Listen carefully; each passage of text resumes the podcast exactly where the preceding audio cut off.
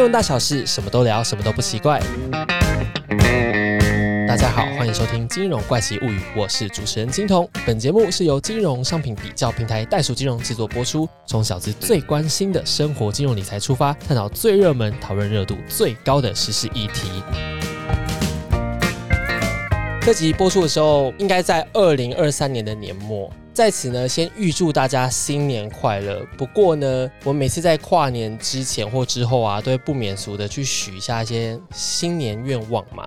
那我们金融怪奇物语呢，身为一个兼具知识、专业以及幽默的节目呢，非常清楚我们听众朋友们在新年的时候，都一定是会许一些赚大钱啊，或者是收入增加、财富自由啊什么的。所以呢，袋鼠金融爸爸哦，这次来宾真是非常厉害，重金邀请了一位呢，他拥有这个全球金融圈最顶级分析师执照 CFA，并且担任这个台政青交大的课程讲师，现职资深投资分析师，经营面的投资说出小站粉砖的 Man。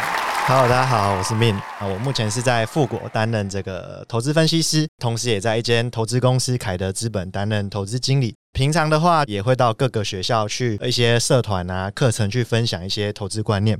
主要邀请男生来呢，是要帮大家做一个健全的财务体检喽。新的一年，我们就是要怎么样除旧布新，所以呢，我们现在现在聊一聊我们理财的错误习惯，可不可以告诉一下我们呢？因为就是会有很多那种什么小资存钱法啊，然后那种被动理财攻略等等啊，你觉得这之中有没有一些东西哈，对小资主来说，实际上虽然说很常见，但其实根本没有什么帮助，或者是错误的理财习惯呢？我觉得不能说错误，但是就我这样观察下，还有我自己自身的经验，归纳出就是大家在理财上面大概有三个误区：一个就是没有目标，第二个是没有定性，第三个是没有检查力、没有执行力。没有目标的概念是以金融就是你的经历来说，你有没有想过存钱的目的是什么？我说我几年后要财富自由，可是我们有没有去想过，我们财富自由到底是为了什么？我就是不想再上班了，不想再工作了。四十岁以前有没有可能？如果以不想工作的话，那么有没有去想过，必须要有多少钱，我才可以指引我四十岁不用工作？没有想过，帮帮我。对，所以其实这个东西就是一个没有目标的大家理财的一个误区。我说我以后要买房啊，我以后要买车啊，我要上火星啊。我要财富自由啊！可是实际上这些目标，它是一个比较笼统的目标，就是对于你自己在实际执行的上面是没有帮助的，所以就会变成它一个结果是：啊，我说我以后要四十岁退休好了，可是我其实实际上不知道我四十岁退休，我之后的花费是要多少，我想要过什么样的生活，我可能会活到几岁，那所以我需要多少的钱？我可能离四十岁还有二三十年左右，哎，呃，十几年，剩八年哦，剩八年是不是？好，那就以剩八年来说好了。我在这八年间，我不会是有目标性的去做理财，我会做的事情一定是哦，那么哪里可以赚钱，我就赶快去赚钱。那我就省吃俭用，我把钱存下来，存的越多越好。每个月、每一年在算我的这个储蓄率有多少，又存了多少钱。那投了什么股票，投了什么金融商品，然后赚了多少钱这样子。但是实际上这些东西对于达成你的目标，它是没有一个很高度的相关的，因为我并不知道我到底需要多少钱去达成这件事情。这个是我觉得第一个大家的误区。延续着这个目标性，大家如果没有目标，就会没有定力。那没有定力的概念，就是很常提到的，会去冲动消费。比如说，我现在本来是想要买 Toyota 好了，但是看到大家都在开保时捷。我就心头一紧，我觉得好帅，像之前那个三道猴子一样，他就看大家都在骑那个重机，他也想买。可是实际上，他并没有去评估，说我买了这台重机，对于我整个财务状况会有什么样的改变，会不会减少我达到目标的这个可能性？所以我在做决策的时候，就很容易产生一个冲动消费的概念，因为我并不知道这笔冲动消费后会产生什么样的后果嘛。我只知道我买了重机，我会变很帅，我可以把到眉，所以我就去买这台重机。等一下，老师，那所以你在做每一个消费的时候，你都有先这样思考过吗？哎，当然不是每个消，就是我们简单来区分，应该是大额消费。你如果说我吃卤肉饭要不要加卤蛋，我也在那边跑这个流程，那就人生就太没意思了。除非你是亿万富翁，那这当然就都没这个烦恼。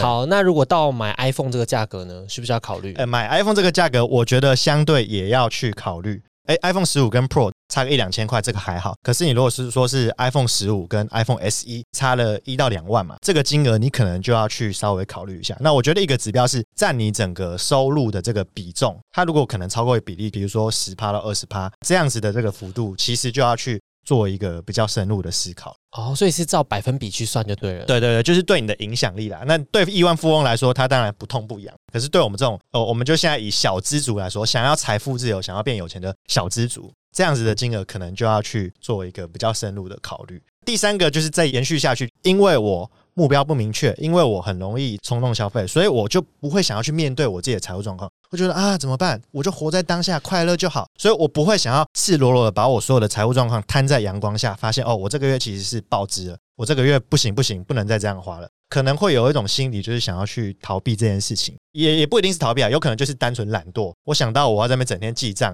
吃完什么东西就要记账，这小确幸都没了，所以就没有这样子的一个检查的这个步骤。等下，老师，你是本身是推崇记账这个行为的吗？诶，我自己每天会记账啊，一开始会很难，可是你其实养成习惯之后，你就是买完什么东西，你手机就拿出来就记一下。我觉得这个记账不能花太多时间，就是说我不会把，比如说买卤肉饭吃了金丰卤肉饭五十块，我就五十块，然后打把这个字都打上去，我就饮食五十块，因为它有一个这个类别可以选，就是在一个比较没有阻力的情况下去做这件记账的事情，其实就不会造成你太大的这个负担。之前就是想说这样子嘛，我就是想至少知道每个月的支出到底都去哪里了，但是后来发现，嗯，我就是知道花去哪里的，可是花的钱还是越来越多啊。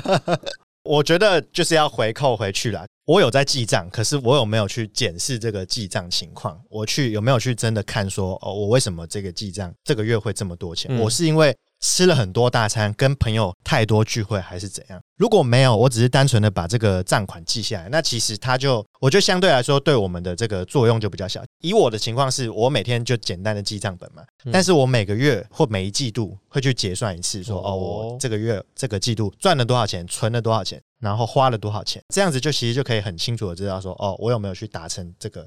财务目标这样子，这等于是一个见检，对不对？对对对，有点像是财务见检的概念，所以它等于是一个根据。对对，那这个其实就会关系到我们等一下会谈到的，就是怎么去做这个理财。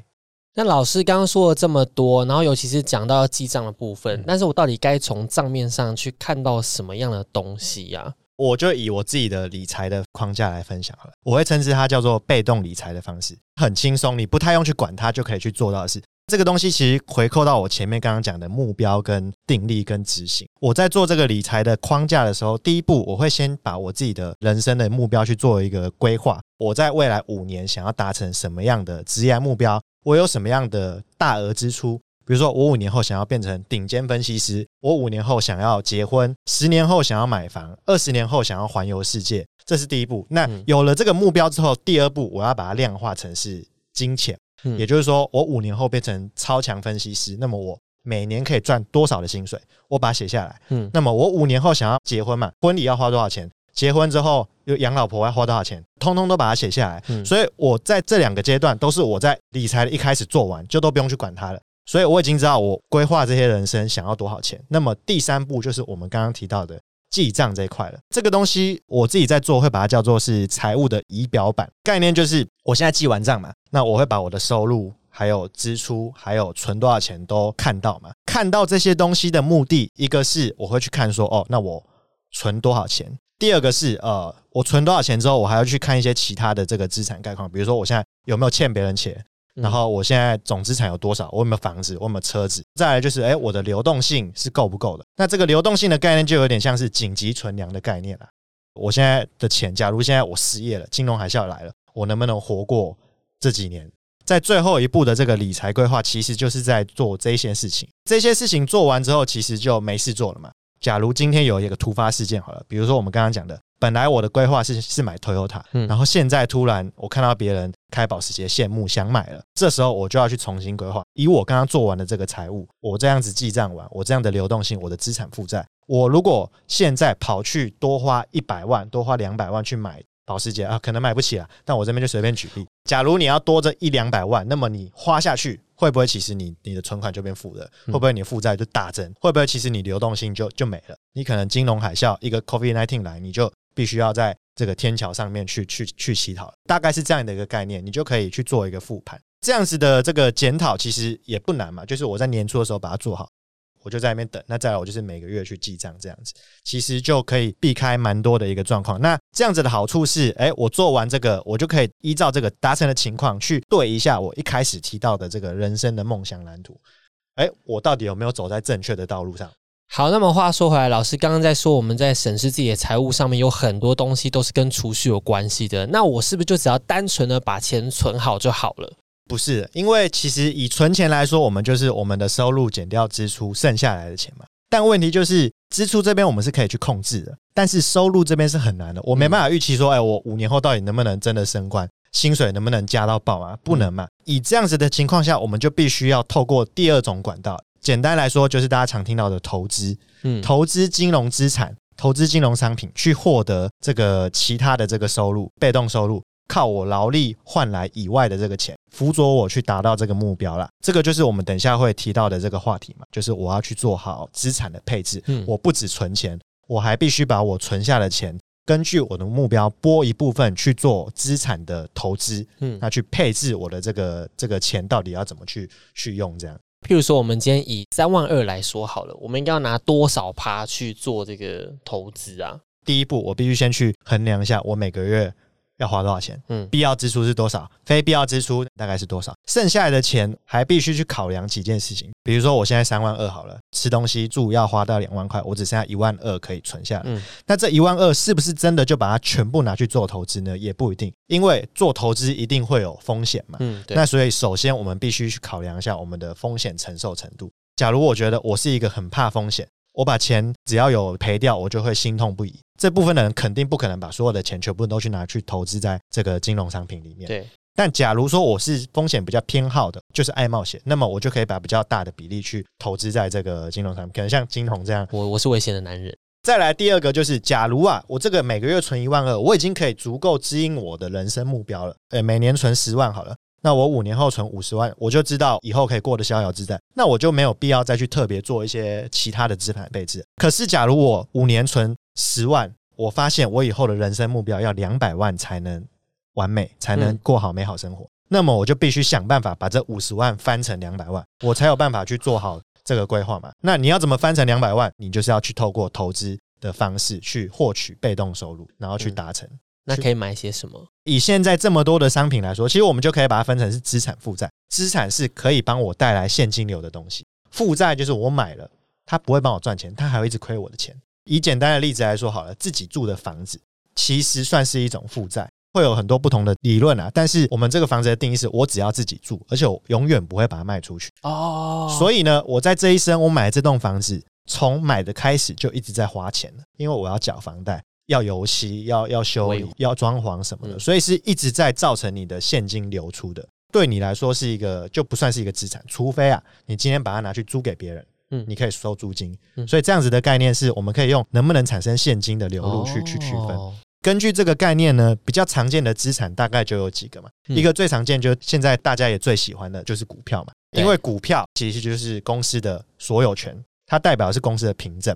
所以股票代表的是公司，而公司又会产生获利嘛，所以股票无疑是一种资产。第二种是债券或者是一些银行定存啊，这些都是因为你存在那边，它会有利息给你嘛，它会产生正的现金流，这边也算是一个资产。最后一种，其实我想提到可能会是我们自己这个个体，它其实也是一种资产。那这个概念你可以想象一下，就是我现在花大钱培育自己，我来上金童的节目，被知识洗礼，我获得知识的提升，我之后就变厉害了，变强了。在这样的情况，我之后就有可能找到更好的工作，或者是有一些斜杠收入等等的。对我来说，就是我提升我现金流流入的一个手段。透过投资自己，让自己变强，赚更多的钱，其实它也是一种资产。以资产的项目来说，大概可以分这几种，当然还有其他很多种，像是一些私募股权啊，像是一些风险投资基金之类的，他们其实都算是。只是以最纯的这个商品来说，就是我们刚刚提到几个股票固定收益。然后还有你自己，我喜欢这个观念。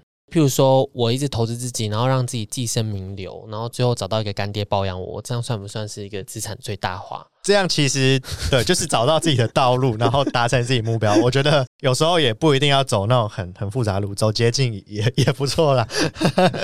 好，老师，但是假使我就是有一天真的都没有找到人包养我，然后我们就刚那个数字来算，三万二，最后扣一扣，我只剩一万二，这么少哎，我还需要做资产配置吗？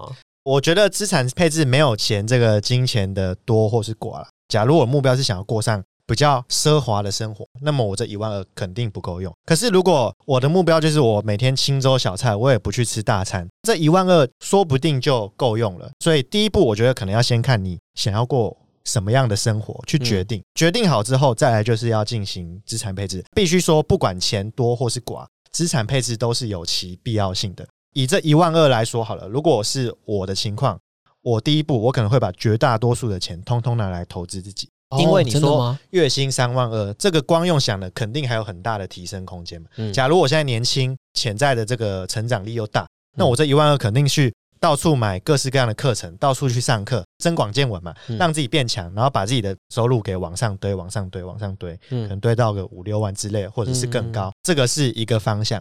可能剩下一部分的钱啦，我可能会把它拿去做投资股票。以过去的回撤来说，股票是所有资产类别里面相对的这个回报率最高的一个资产类别。它其实代表公司，而公司又代表了整个经济的成长。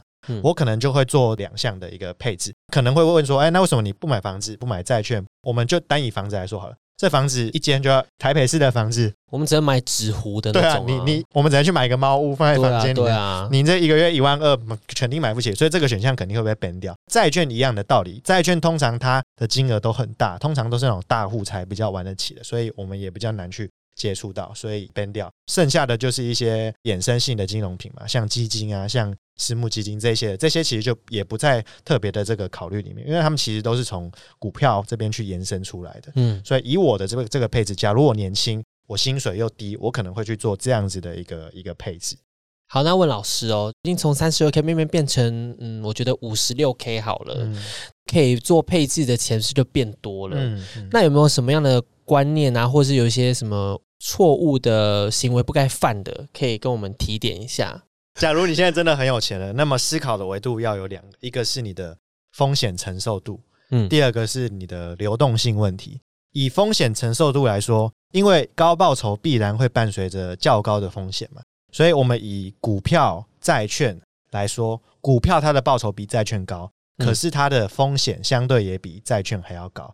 当一个超级有钱人在决定资产配置的时候，他要先去决定我的风险承受度大不大。如果我把我所有的财产都都喷掉，我是不是还是可以活着？还是我就会想不开，就去轻生之类的？假如我的风险承受度是高，那我也相对年轻，风险承受度也会跟你的年纪有有相关性嘛？我三十岁破产，我可以再翻身；可是我七十岁破产，我可能就什么都没了。嗯，这样的概念。那假如我们现在提到的情况是年轻，然后风险承受度又高，那么我们的配置就会把。高风险的这个资产配的比较高，比如说股票，或者是呃，有些人会说基金嘛。那我们这边就指这种指数型基金 ETF，他们这样子的这个占比，可能就会相对于债券啊，相对于这个银行存款啊之类的这个比例比较高一点点。嗯，这个是第一个维度，就是风险的高低。那第二个维度是流动性的高低。我们刚刚都是提到股票、债券、基金这些，他们是相对流动性比较高，就是我在市场上我想卖，我就可以卖掉。但还有一类资产，就是我们刚刚在前面也有提到的不动产、私募基金，然后一些名稀世名画、珍宝之类这些东西，它也有价值。有些人不是在那边炒那种画吗？这个可能几几年涨几倍，艺术品、艺术品投资。可是他们的缺点就是他们的流动性比较差。嗯，我现在一间房子，我突然海啸来，金融海啸来，我想卖掉，我不是说卖就卖的。必须要去找买家嘛，在那边跟他一直在面在面谈判嘛，那所以这个流动性就相对比较差一点点。他们的这个潜在的报酬当然相对也比较高了，可是他们的风险也比较高。一个风险是价格的波动，一个就是我们刚刚提到的这个流动性。以超级有钱人来说的话，在资产配置上，假如是风险承受度比较高的。也没有什么流动性的问题，就是我还有很多其他的这种资产类别，嗯，资产储备，那么我可能就是股票啊、ETF 啊这边配置比较高，然后也会配置一些比较不流动的，像是房地产，像是这个刚刚提到一些艺术品，所以你看有钱人都很喜欢去做一些艺术品的投资，对啊，对，因为他们 就是也不怕嘛，我这艺术品卖不出去没差，我就放在家里供奉给我的子孙也不错，对。但如果现在这个有钱人他已经很老了。那可能风险承受度也低，那么可能就会建议他把这种波动比较低、风险比较低的这种资产，比如说像是债券，或者是你就干脆存在银行，这个那你银行定存这样子的这个资产比例把它拉高一点。至于你说这个比例到底要几比几，其实就见仁见智啊。有些人会说啊，你股债就是六四比；有些人会说用你的年纪去减掉这个比例来决定。那其实就是有各个不同的说法。大原则就是用风险承受度跟你的流动性去决定。理财不嫌晚，因为以真的以现在这个情况下来说，我遇到蛮多的这个朋友的一些家长们，他们可能五六十岁了，然后就说啊，我这五六十岁了，我现在理财有什么用？但实际上以现在这个情况，我们的平均的寿命其实都已经到七八十岁、八九十岁了，对，都还是很长的时间。如果你再把思维拉长一点，我现在即使五六十岁了，我去做我的理财资产配置，其实我剩下的钱。我之后就算过世了，我也可以把它传承给我的下一代，或者是拿去做公益，所以它是一个永续下去的的概念，并不会说我现在过世了，这个东西就就不见了。所以我觉得，就是其实没有在分早晚，就只是在说你到底有没有心想要去做这件事情。老师，因为从头到我们已经讲了这么多，包括我在内后，大家现在头好痛哇，怎么办？有没有办法请老师帮我们直接整理一个懒人包，告诉我们到底该怎么做？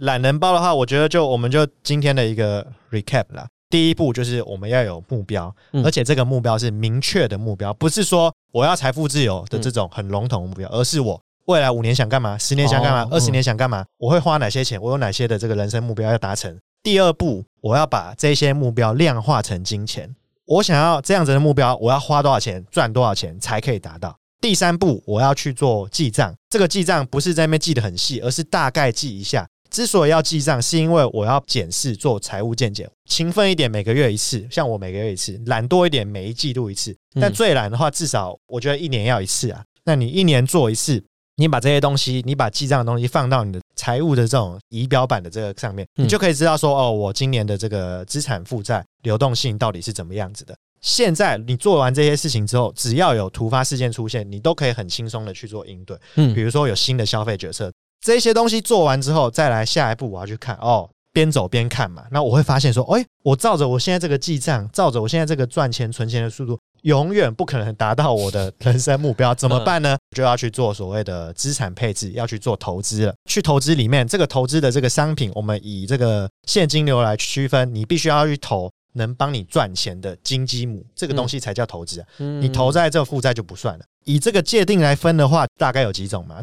大家最普遍知道的就是股票、债券、基金、ETF、房地产，然后一些艺术品，还有你自己，然后还有银行、银行定存嘛。那有这么多的资产，我到底要怎么决定去配置哪些呢？你要根据两个维度嘛，一个是我们的风险承受度，一个是流动性。假如我年轻，风险承受度高，然后我又有钱，那我这个配置方式就可能会比较去激进的去进行，嗯，会配比较多高风险的、高波动的，然后流动性比较低一点点。假如我现在没什么钱，但是我年轻，那么我就会考虑把资产配置配在比较多在我自己身上，因为首要目标是去提升自己的这个薪水。假如我现在是又有钱又老，但是我又风险承受度又很低，这样子的一个客群的族群，它可能就比较适合去配置在一些波动比较低，像是这个债券，或者是甚至就存在这个定存这样子的一个。资产类别上面，至于配置的比例，其实就是根据我自己的这个风险承受度的这个情况，然后去决定大概要怎么样。但是它的大原则就是，你不要影响到你的正常生活。我这个配置的目的，资产配置的目的，其实一个是帮你达成目标，第二个是降低你人生的不确定性。所以我如果现在随便配置，结果我这个钱赔完是会让我睡变成乞丐超人的话，那它其实就没有意义了。所以我觉得要秉持的就是大概以上的这些原则。那我们把它整个想过一遍，其实它整个理财的这个框架就会有。做完这些，其实我们也不需要一直再去看的，因为我的大目标有了，大目标有，再来只要每年去稍微做一下检视，然后看一下这个资产的配置哦有没有符合我的预期。比如说我现在资产配置都投在股票，那我预期它是每年可能会涨个五到十趴，那结果嘞，明年赔了二三十趴，那你的资产配置就有问题了。你就必须要去做调整，嗯，大概是这样的一个概念。好，老师，我们这一集节目即将要进入尾声喽。那在这边还想要做最后最后一个问题，嗯，如果想要在十年后退休嘛，大概是四十二岁的时候，那我想要在台北市生活，然后我又想要偶尔就是出个国，可能一年两次这样子，然后我又买房子了，请问一下，你觉得我到时候这样退休至少嗯三千万的话，你觉得够不够？三千万差不多啊，因为一间房子台北市可能就一两千万跑不掉嘛，那你的生活费可能也要大概一千万左右，嗯，所以其实三千万我觉得差不多。但是现在靠薪水应该是没办法赚到的吧？是不是要做些资产的分配还有投资才可以？对，应该你一生薪水应该都没办法，绝对。没办法。大部分的人呐、所以一定要透过我们刚刚提到的被动收入，就是投资的方式来去滚钱。对对对，那老师，如果我们听不够，我们觉得嗯好专业，还想跟你讨教更多专业知识的话，有没有什么方法？我们今天内容都是讲理财部分嘛，刚刚还有提到一个部分，就是投资股票的部分。投资股票它就又是一个大灾问了，包括你要怎么去选股，包括你要怎么知道它是好公司，怎么去算出它的这个股票的价值。我跟富国的共同创办人最近有开一堂线上课程，就是从商业洞察到这个选股的投资的课程。超级投资力的课程里面就包括了我们要怎么去选出好公司，怎么去用商业洞察的角度去决定这间公司到底是好还是坏，然后再去算出公司合理的价值，然后去做投资这样子。如果是有兴趣的话，也可以到我们的这个课程的这个网站去看一下。好，非常谢谢老师哦。大家如果有兴趣的话，可以去看一下哈。那我们今天来做一下总结喽。毕竟我们已经要进入二零二四年了哈。首先呢，我们要注意一下我们的财务的这个见检。如果想要财富自由的话，要定期做啊，然后并且要去检视一下自己的负资产哦，有没有这个亮红灯。再呢，我们这个资产的分配是不分身份的，我们不要因为自己赚的钱很少就觉得、那我都放弃，我不要做，不行哦。我们还是要去做一下，好不好？做一下配置。最后呢，就是我们要评估一下个人的情况哦，长期的投资是非常重要的。非常感谢我们老师呢，今天对我们讲了这么这么多的东西好多好多收获。真不愧是人聪明又帅 啊！新的一年呢，我们希望大家呢也能财源滚滚来。想要知道更多省钱理财小技巧呢，请继续锁定《金融怪奇物语》。想要我们聊什么理财话题，也可以在 Apple Podcast 上面留言告诉我们。哦、大家可以留言说，譬如说我帅或者老师帅哦，请多多留言，因为我们都会看。同时呢，千万不要忘记订阅我们《金融怪奇物语》，并且给我们五颗星好评。感谢收听，我们下集再见，拜拜